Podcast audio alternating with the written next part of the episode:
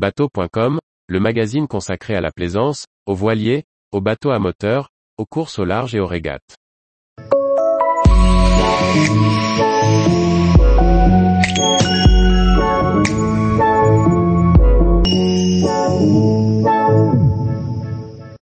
Comment redonner un coup de jeune à sa sellerie intérieure?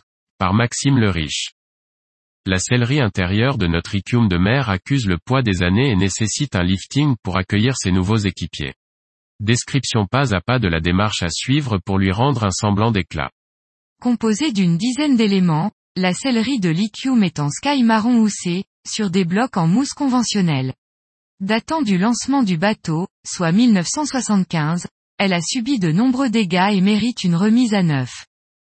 Notre budget ne nous permettant pas un changement complet, nous allons procéder à un nettoyage approfondi et une remise en état du tissu.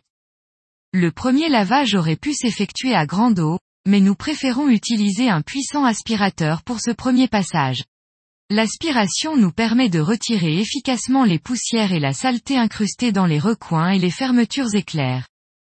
Nous appliquons ensuite du vinaigre blanc sur la surface du tissu, que nous frottons avec une éponge douce. Ignorant tout ce qui a pu se passer pendant les 47 premières années de vie de notre icum de mer, cette application permet de désinfecter la surface et de nettoyer les taches les plus grossières. Nous pulvérisons ensuite un savoir noir, que nous frottons avec une éponge magique, afin désincruster en profondeur la saleté. Certaines de nos housses présentant de petites déchirures, nous procédons à des travaux de couture, afin que le dommage ne s'amplifie pas. Pour ce faire, nous déhoussons complètement les éléments concernés pour présenter le tissu sur une machine à coudre. Certains fermetures, rongées par le sel, ne survivront pas à cette manipulation et devront être remplacées. Le marché propose de nombreux produits destinés à la rénovation des tissus. Pour des raisons de polyvalence, nous avons choisi le Nautic Clean 21, qui s'utilise sur toutes sortes de tissus.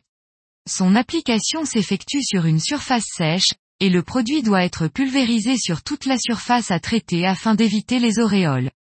Nous l'appliquons avec une brosse douce, avant d'essuyer le surplus avec une microfibre.